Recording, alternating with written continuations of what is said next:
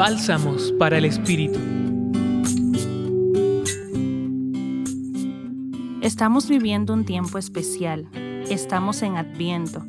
Nos preparamos para recordar y hacer vivo el nacimiento del Niño Dios, que siempre viene a nuestra historia en lo sencillo y ordinario. Hoy, el Evangelio de Lucas nos regala una imagen movilizadora.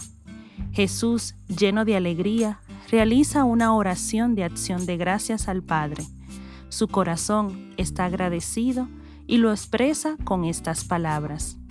Te doy gracias, Padre, Señor del cielo y de la tierra, porque has escondido estas cosas a los sabios y entendidos, y las has revelado a los pequeños.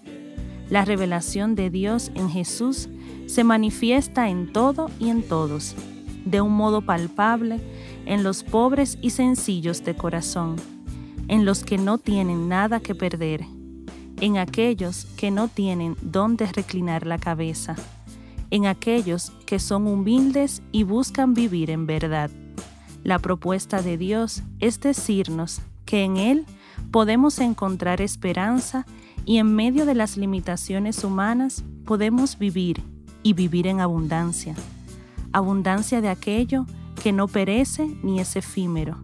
Abundancia de paz, de serenidad, compasión, gratitud y de sentido de vida. En este tiempo de adviento, te invito a detenerte un momento en medio de las prisas de estos días, fin de semestre, de año y de proyectos. Regálate el espacio para dar gracias a Dios de la vida, al modo de Jesús, por aquello que te ha revelado, regalado y mostrado en tu vida y da significado y horizonte a tu existir.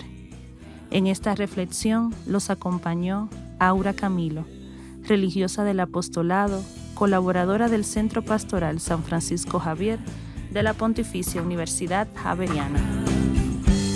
Escucha los bálsamos cada día entrando a la página web del Centro Pastoral y a javerianaestereo.com.